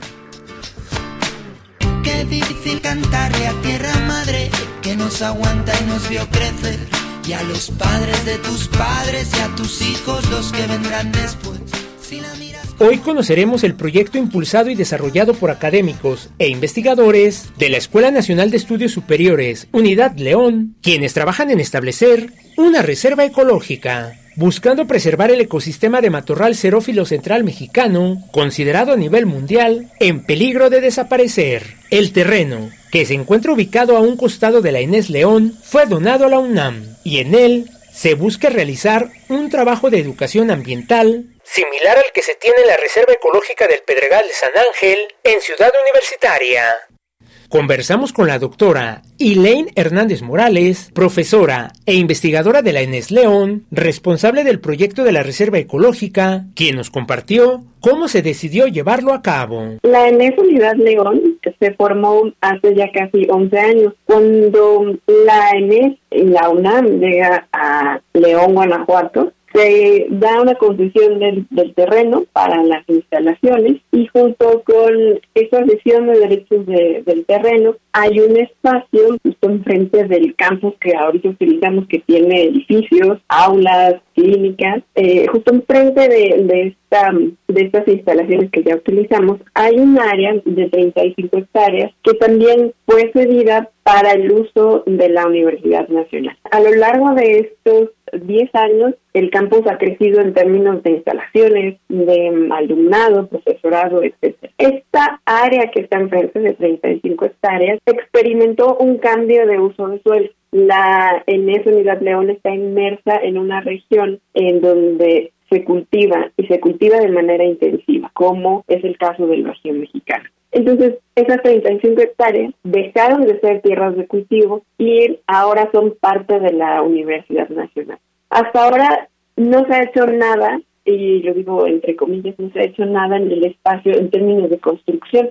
Esto ha favorecido que el hábitat y el ecosistema principalmente se vaya restableciendo un grupo de investigadores y académicos de la ENES León y de la Facultad de Estudios Superiores Iztacala realizaron un primer diagnóstico del espacio, el cual era utilizado para la agricultura intensiva, pero que desde hace 10 años no se siembra. Este grupo de investigadores encontró que el ecosistema está medianamente conservado, así como el suelo, e identificaron 31 especies de aves, la mayoría de ellas migratorias. Escuchemos nuevamente a la doctora Hernández Morales, maestra en biotecnología celular y molecular, quien nos explica cómo inició este trabajo ecológico y sustentable. El proyecto de Reserva Natural de la Unidad León es una iniciativa de nuestra escuela. Se hizo con base en los principios de colaboración interdisciplinaria dentro del Laboratorio Interdisciplinario de Sostenibilidad de nuestra entidad. Bajo estos criterios de utilizar este espacio como un espacio de educación ambiental y de conservación, se hizo una propuesta también a la Dirección General de Obras de la UNAM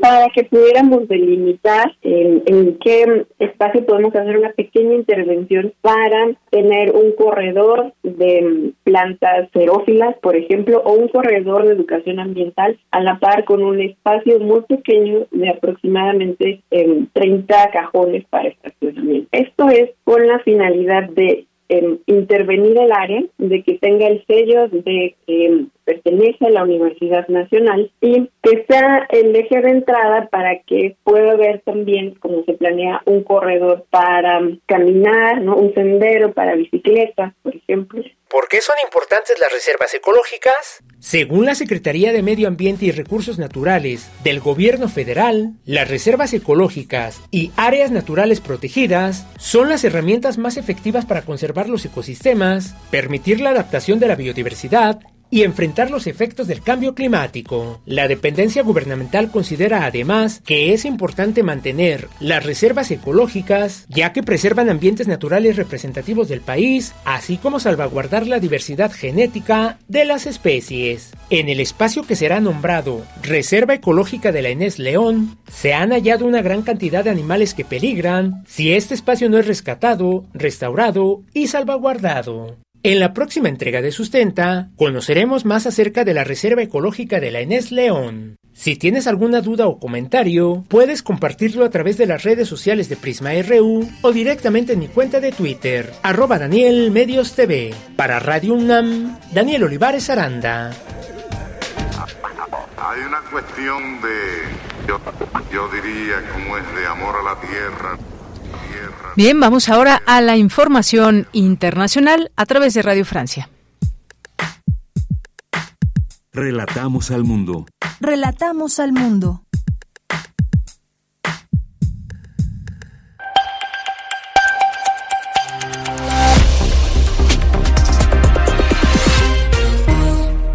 Hola a todos, bienvenidos a Radio Francia Internacional.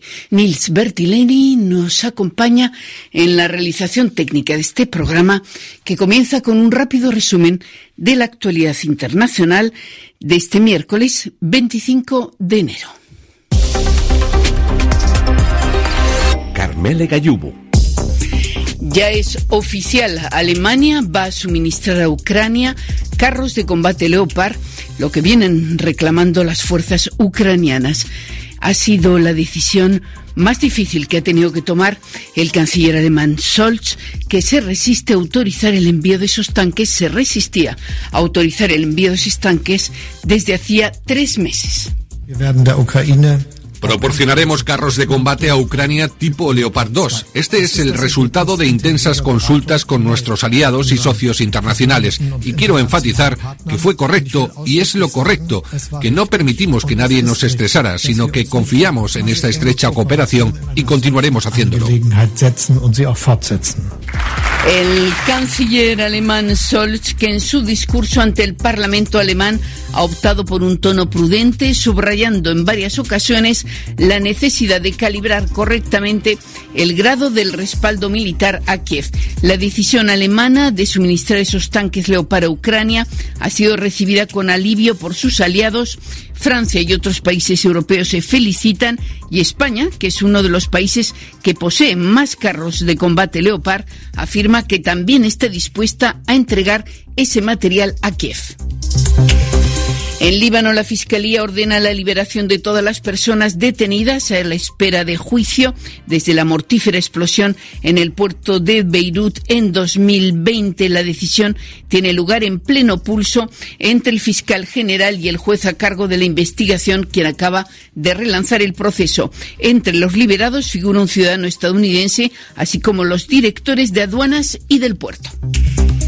En Perú está convocada hoy una jornada nacional de marcha en varias ciudades del país que atraviesa una grave crisis política. Ayer una gran manifestación en Lima para exigir la renuncia de la presidenta Dina Boluarte terminó en duros enfrentamientos en el centro histórico de la capital.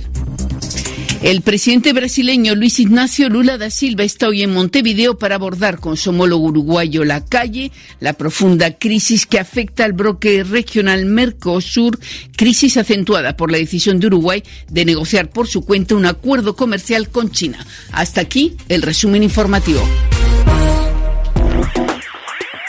Queremos escuchar tu voz. Síguenos en nuestras redes sociales. En Facebook como Prisma RU y en Twitter como arroba PrismaRU.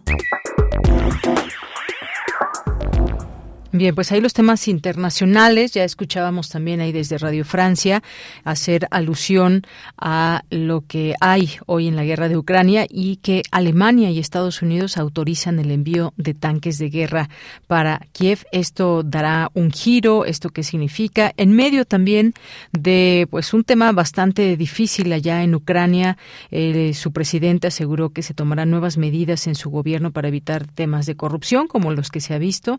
Realizó prácticamente una purga entre, entre altos cargos por corrupción durante la guerra. ¿Se imaginan? Pues es todo un escándalo. Platiquemos de este tema con la doctora Imelda Ibáñez, que es especialista en relaciones internacionales con especialidad en historia diplomática de Rusia y su política exterior por la Universidad Estatal de San Petersburgo. Y entre sus líneas de investigación está historia diplomática y política exterior de Rusia, historia del pensamiento geopolítico ruso, historia, desarrollo y perspectiva de la relación Rusia-México, política mundial contemporánea Política Exterior de México. Doctora Imelda, ¿cómo estás? Muy buenas tardes. ¿Y qué tal, Deyanira? Un gusto, un gusto este saludarlos nuevamente aquí al amable auditorio y al grupo de este del programa Prisma. Gracias, doctora. Pues eh, vemos con cierta preocupación de alguna manera porque es finalmente seguir atizando a esta a este conflicto y pues el tema del armamento es muy importante. Eh, dentro de este tema, pues Alemania y Estados Unidos autorizan el envío de tanques de guerra para Kiev. Me gustaría conocer su opinión con respecto respecto a esto en particular? Claro, pues sí, como hemos este, analizado ya casi un año de que está ya este este conflicto en la región este, de la seguridad euroatlántica, ¿no? Con foco territorial en Ucrania. Eh, este conflicto que lo podemos eh, analizar desde diversas dimensiones, desde la dimensión local, que es Rusia frente a Ucrania, desde la dimensión regional, que son los líderes euroatlánticos frente a los intereses de seguridad nacional de Rusia, y en la dimensión internacional, obviamente, por los impactos que están ocurriendo desde hace, repito, casi 365 días desde que inició este conflicto. Este conflicto ya lo podemos analizar desde una mejor perspectiva como un conflicto proxy. ¿Qué quiere decir un conflicto proxy? Es una forma en la cual los intereses de potencias se encuentran inmiscuidos en una parte territorial. En este caso ya son los intereses de las potencias y los líderes euroatlánticos, con base en la organización del Tratado del Atlántico Norte, frente a los intereses de seguridad nacional de la Federación de Rusia, ¿no? ¿Cómo está respondiendo la Federación de Rusia? ¿Cómo responde a través de su operación militar especial en territorio ucraniano? Entonces vamos a ver ahora un giro en este contexto de conflicto, en donde ya eh, precisamente el enfrentamiento ya se da entre los líderes euroatlánticos que están mandando ya no solamente armamento de defensa a Ucrania, sino ya armamento pesado para hacer una confrontación todavía de mayor dimensión frente a la operación militar especial de Rusia. Ahora hay que tomar en cuenta lo siguiente, el presidente Vladimir Zelensky hace unos días solicitó en el contexto del foro de Davos él necesita más de 30 tanques, tanques especiales blindados para confrontar a las fuerzas militares rusas en su territorio, eh, cosa que no no hay, ha llegado al objetivo de los líderes euroatlánticos, ellos van a mandar poco más o en punto exacto cerca de 100 tanques que van a tardar cerca de tres meses para, para poder ponerse en función en territorio ucraniano frente a las fuerzas militares de Rusia. Entonces, esto lo tenemos que ver qué va a suceder en estos tres meses, cómo va a ser la respuesta de Rusia todavía, que ya tienen una influencia fuerte en la región del Donbass y que obviamente los objetivos de desnazificar y de neutralizar a Ucrania pues son los son los más importantes en este momento, ¿no? Pero de entrada me parece que ya esto ya es un conflicto próximo, que no lo podemos analizar como una simple invasión o una guerra nada más entre Ucrania Rusia, perdón, Rusia, una intervención no directa de Rusia, ya es un conflicto próximo entre intereses de potencias euroatlánticas frente a la seguridad nacional de Rusia. Bien, pues sí, todos estos elementos de los cuales hay que hablar, porque pues Alemania hizo este envío de, o por lo menos ese anuncio que estará por llegar, no sé si todos juntos, además 14 de sus más modernos tanques Leopard 2 a Ucrania para que los utilice en su guerra contra Rusia. Este hecho, este anuncio hecho por el canciller alemán Olaf Scholz y bueno, pues también Estados Unidos anunció el envío de 31 tanques Abrams, estos vehículos de guerra, el gobierno de guerra, el gobierno ucraniano los considera vitales para enfrentar a las fuerzas invasoras rusas y disputarles territorio. Pero en medio de todo esto, doctora, pues está eh, lo que lo que enfrenta eh, Volodymyr Zelensky y que ha hecho una pues una limpia, por decirlo de alguna manera, por la corrupción y uno se imagina de qué tamaño estas acusaciones que han sacudido al gobierno ucraniano. ¿Qué tan grave es todo esto que también se conoce y que pues golpea al presidente Volodymyr Zelensky en este caso de corrupción. Claro, interesante precisamente porque hasta ahora los medios de comunicación y los análisis académicos especializados nos hemos centrado no en la forma de la política exterior ucraniana, sabiendo que también una política exterior es fuerte cuando una política interior también es estable y fuerte. En este caso, pues no lo no lo no lo sucede en Ucrania en el último año. Y destacar esto que para mí es muy importante, ¿no? Ucrania es un estado joven con un alto grado de rotación de élite. Eso es interesante. Eh, desde la caída de la Unión Soviética, pues obviamente como sucedió en la mayor parte de las repúblicas soviéticas, cayó el sistema social y económico socialista ingreso del sistema eh, económico neoliberal y con eso el nacimiento de grupos oligárquicos, ¿no? Estos grupos oligárquicos este, muestran una inclinación siempre por experimentar tipos de políticas respecto a cada interés que lleva a cada grupo, ¿no? Y comúnmente esto conduce a consecuencias de escándalo. Ejemplo, lo que está pasando con Ucrania a nivel interno, ¿no? Ahora, en el contexto de la operación militar este, especial de Rusia en su territorio, el gobierno que encabeza Vladimir Zelensky carece precisamente de comportamiento estratégico en situación de crisis. Es decir, la carencia de este comportamiento estratégico hace que se debilite la élite que lo llevó a él al poder, porque recordemos que él no es un político de formación, él, es un actor, precisamente eso también hay que hay que destacarlo, él obedece, él obedece a intereses de oligarcas que lo llevaron al poder desde 2019. Y precisamente en este contexto que se está llevando, en donde pues Rusia irrumpe con esta operación especial militar, ellos no tienen una, una forma objetiva, ¿no? Así me gustaría este, hacer hacer una cuestión o presentarles, ¿no? Compartirles la cuestión que yo tengo. ¿Qué nivel de decisión autónoma tiene el gobierno de Ucrania en este momento y qué nivel de decisión ha tenido durante los últimos 365 días ya casi, ¿no? Porque ante dos puntos muy importantes, este, su nivel de decisión autónomo hasta qué grado está frente a Estados Unidos y los demás líderes euroatlánticos, estamos viendo completamente que está este, a favor de las decisiones que tomen los líderes euroatlánticos y Estados Unidos, y también internamente ante los grupos de poder y batallones ultranacionalistas que pues obviamente han apoyado han apoyado a este a este gobierno de Zelensky frente a la irrupción que hizo que hizo Rusia en esta operación especial militar, entonces vamos, este, vamos a, tener que analizar muy detalladamente ese nivel de, decisión autónoma. O sea, él tiene el peso interno de batallones ultranacionalistas, de oligarcas, que lo están este, pues, acudiendo en este momento bajo los intereses que lleva cada grupo oligárquico, y a nivel externo, pues obviamente tiene la presión de los líderes euroatlánticos que están defendiendo sus intereses estratégicos frente a los intereses de la Federación de Rusia. Entonces, pues, este me lleva a la, a la conclusión de que simplemente este no no es una estratega, no es una estratega y llegó completamente a un a una forma pues de caída, de caída de su país, ¿no? Con reitero, su país pues lleva apenas 30, 31 años de haberse independizado y pues es muy joven, es muy joven en cuanto a la rotación de elites, ¿no?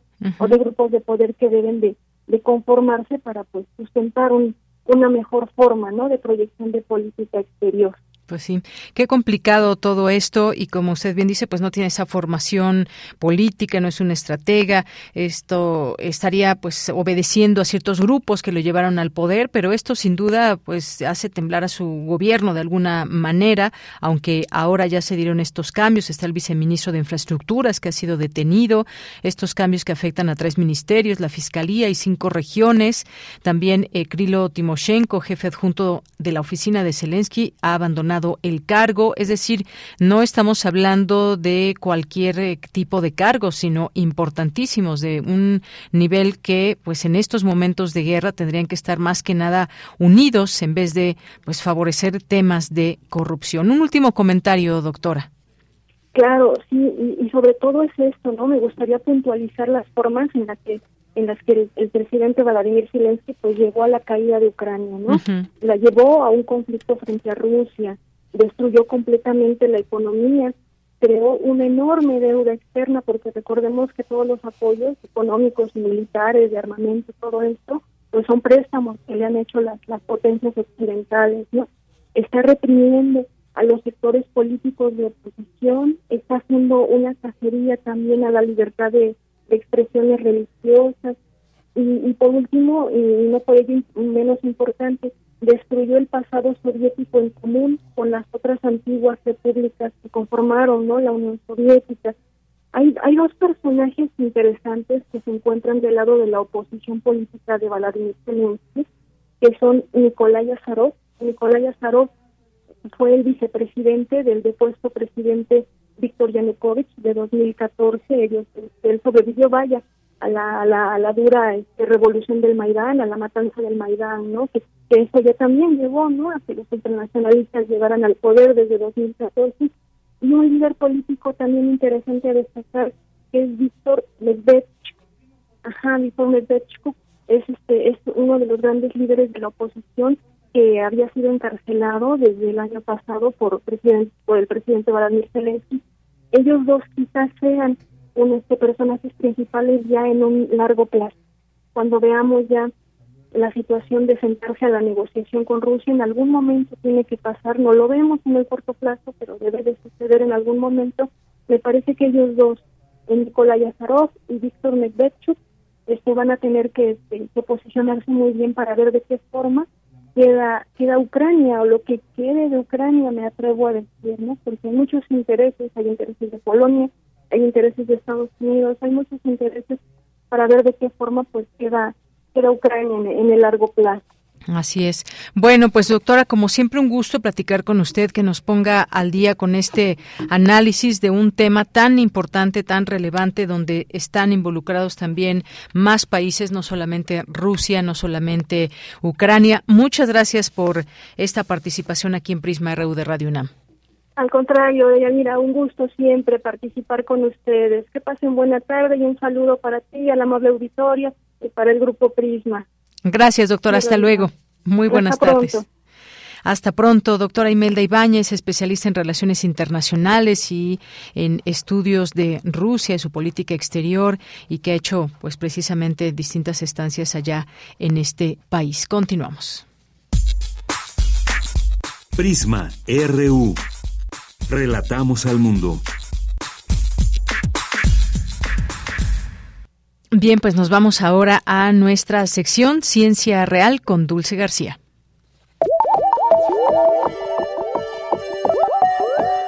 Ciencia Real. Más allá de las verdades están las realidades. Capítulo 3. Un cazador de rayos gamma.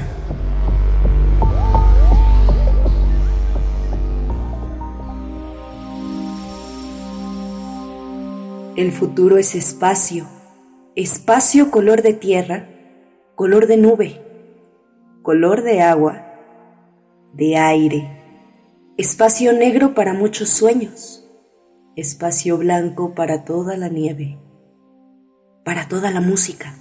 Pablo Neruda.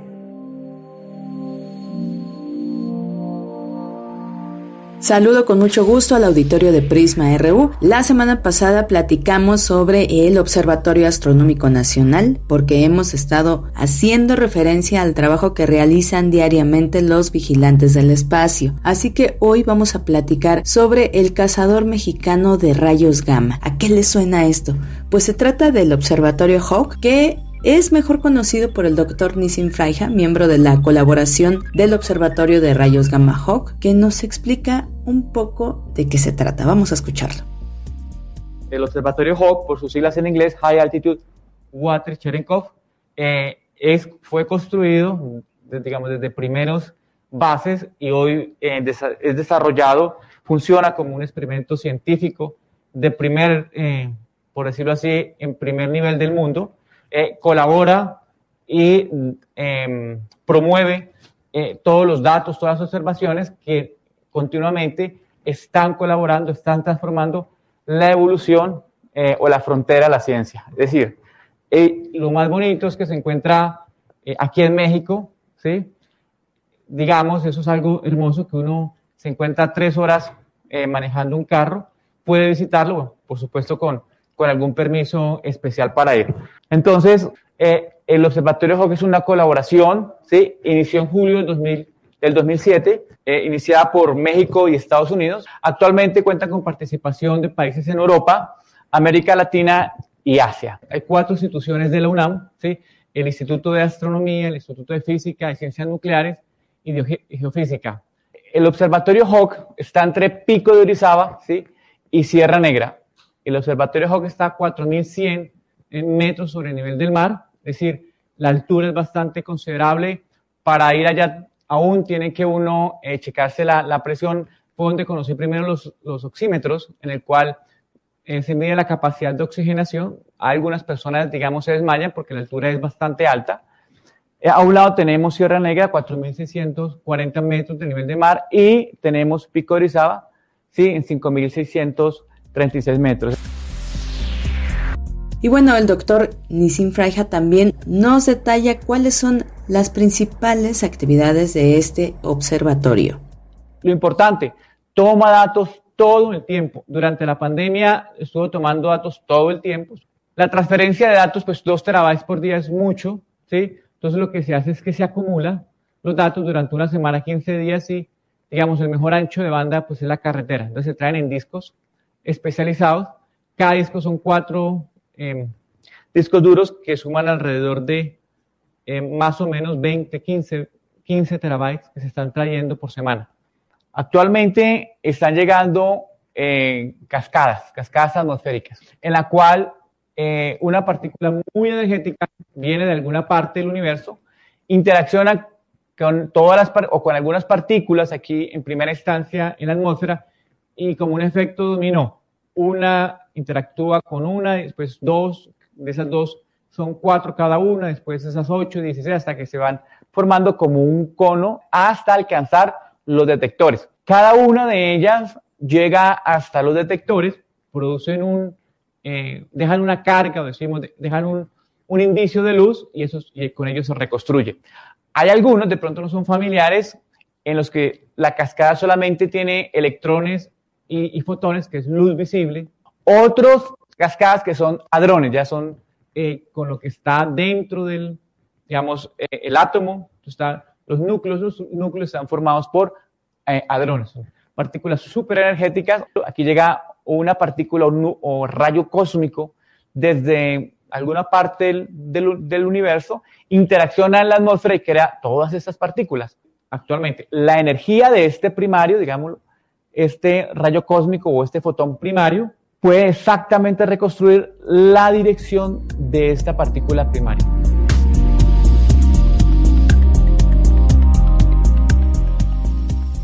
Doctor, ¿qué se hace con la información que está proporcionando este observatorio? ¿Hasta dónde llega? ¿Cómo se comparte? ¿Cuáles son las funciones de esta información?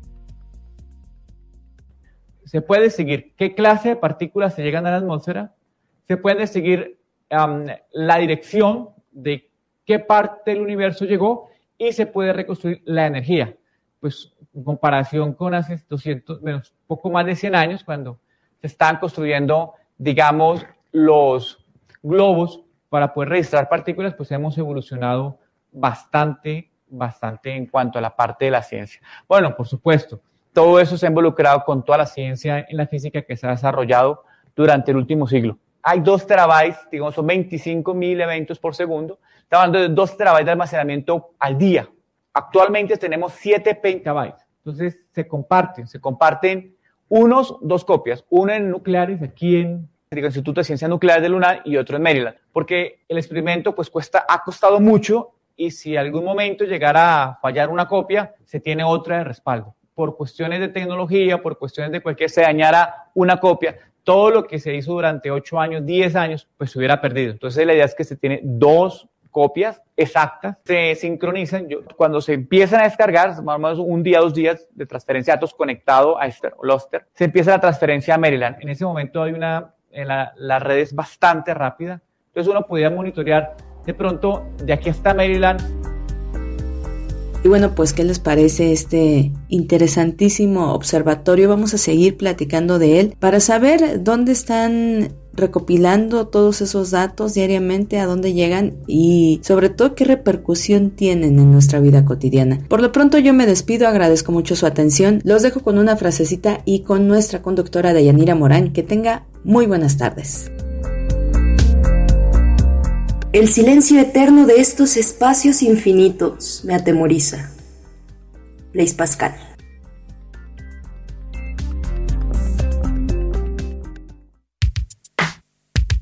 Prisma RU. Relatamos al mundo. Dos de la tarde con 46 minutos. Nos vamos a Cultura con Tamara Quirós. Cultura RU. Un gusto saludarles en este miércoles. Seguimos con la información. Les comparto que el fin de semana pasado, en la Galería 526 del Seminario de Cultura Mexicana, se inauguró Árbol Reciente de Carlos Aguirre. Carlos Aguirre eh, estudió diseño industrial en la Universidad Iberoamericana de la Ciudad de México y su interés en las artes visuales, el diseño y la arquitectura lo llevaron a estudiar una maestría en Londres. Fue integrante del grupo Proceso Pentágono a fines de los años 70, uno de los colectivos más significativos en cuanto a su intervención política. Desde 1978 ha tenido una importante participación en la docencia en la Universidad Autónoma Metropolitana. También ha sido miembro y tutor del Sistema Nacional de Creadores y ha participado en varias bienales y numerosas exposiciones fuera y dentro de México, entre las que destaca la exposición retrospectiva Zona de Riesgo realizada en 2015 en el Museo de Arte Moderno. En su actual trabajo, Reciente, Aguirre nos comparte aproximadamente 30 obras en las que se incluye una instalación con video. En general, la obra está construida a partir de conjuntos de fotos impresas sobre papel. Escuchemos lo que el artista nos comparte sobre este proyecto. La palabra obra está al revés y lo hice a propósito pues, para darle un cambio. La mayoría de los artistas hacen una obra y continúan y continúan con una misma temática, misma, eh, digamos, técnicas, etcétera, mismo lenguaje. Y a mí no, a mí me gusta mucho cambiar, me gusta mucho eh, experimentar con otros, otros temas, con otras técnicas, con otros lenguajes. Entonces, un poco para, y ha generado polémica y eso me, divierte. En realidad todo viene de la pandemia y la pandemia nos encerró. Y yo empecé a salir, a caminar al campo, etcétera, y empecé a, a, tomar fotos. Yo, yo trabajé como fotógrafo cuando salí de la universidad hace los años 70. Me gustaba mucho la foto, pero era análoga. era muy complicada. Y la digital te permite una serie de posibilidades junto con todo lo que es la computadora, las nuevas cámaras, etcétera, te, permite experimentar mucho. Entonces empecé a, caminar, a, dar vueltas por el campo y empecé a construir, a tomar fotos, pero no la foto tradicional, no es una foto tradicional como se conoce, como la conocemos la mayoría.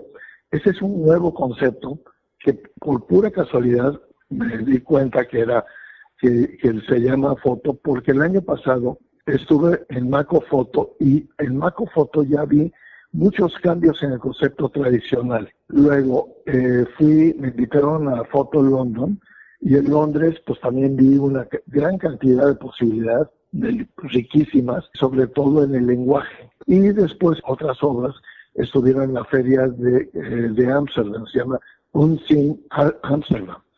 Entonces fue muy rico ver el desarrollo que ha tenido la fotografía muy diferente a, a como la habíamos visto, la fotografía de una persona o de un paisaje o algo así. Ese es otro boleto. Entonces, eso pues claro me, motivó para seguir experimentando y explorando eh, en, el lenguaje. Y fue muy rico. Y lo que muestro ahora en, la Galería del Seminario de Cultura es precisamente ese tipo de, resultados, de, productos. Lo que me parece es que puede ser muy atractivo, sobre todo para fotógrafos y, artistas eh, jóvenes, pues ver un campo distinto, ¿no? Hay algunos en México que ya lo están haciendo, empezando a hacer, y pues me gusta mucho que se supone que somos creativos, pues le demos vuelta a la parca, ¿no? El trabajo artístico de Carlos Aguirre se caracteriza por la constante investigación y experimentación de nuevos soportes y materiales que lo han colocado como pionero en la instalación e innovador en la gráfica, así como en las técnicas que ofrece el ambiente digital. En los últimos tres años se ha enfocado en la exploración de la imagen fotográfica y sus posibilidades. Sobre el juego con la tecnología, la imaginación y la narrativa, esto nos comparte Carlos Aguirre. Ahora sí que lo que yo he planteado, que el límite lo tenemos dentro de nuestra cabeza. O sea, ya no es la cosa de, que si no queda bien en el negativo o en la diapositiva, ya no funciona, que lo tienes que llevar a un laboratorio, que revelarlo, este, que si el punto, que si la asa, que todo eso. Esto ya es mucho más creativo y por lo tanto mucho más rico.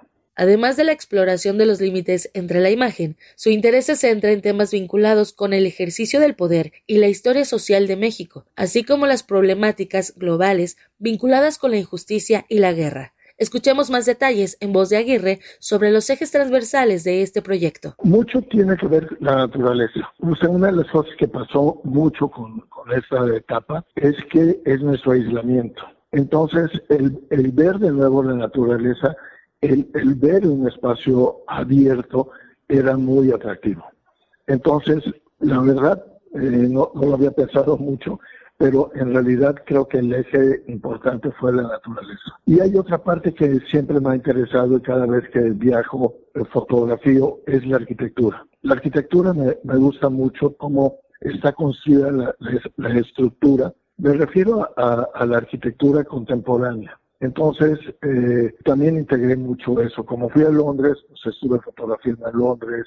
Hace poco estuve en Bilbao, estuve fotografiando el Museo Guggenheim. Pero me gusta como la idea no del, del total, sino de detalles y cómo tú puedes hacer un seguimiento tomando dos, tres fotos y hacer una construcción tuya. Árbol Reciente, obra reciente, está disponible en la Galería 526 del Seminario de Cultura Mexicana y estará abierta al público hasta el 19 de marzo, de martes a domingo, en un horario de 11 a 18 horas. Deyanira, regreso contigo a la cabina. Hasta mañana. Hasta mañana, muchas gracias y continuamos. Prisma RU. Relatamos al mundo.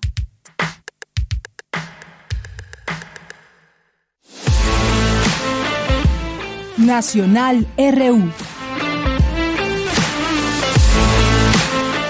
Bien, y para cerrar con algunos temas nacionales, otorgan suspensión definitiva contra extradición de Ovidio Guzmán a Estados Unidos. ¿Esto qué implicaciones tiene? Bueno, pues un juez otorgó esa suspensión, que así se llama, definitiva contra la extradición del hijo del narcotraficante Joaquín El Chapo Guzmán a Estados Unidos. Hay que recordar que recientemente fue detenido y permanecerá recluido en la misma prisión en la que su padre se fugó en 2015. Esta resolución de que no será extraditado eh, definitivamente fue emitida por el juez quinto de distrito en materia y explicó que la suspensión no implica que su proceso de extradición se detenga. Eso es muy importante. Se concede la suspensión definitiva para el efecto de que el eh, quejoso Ovidio Guzmán quede a disposición de este órgano jurisdiccional de amparo en lo que corresponde a su libertad personal, en lugar de que se eh, encuentra recluido y a disposición de, del juez responsable. Bien, pues esta información importante en torno a esta detención en su momento y lo que prosigue en esta en este proceso contra Ovidio Guzmán.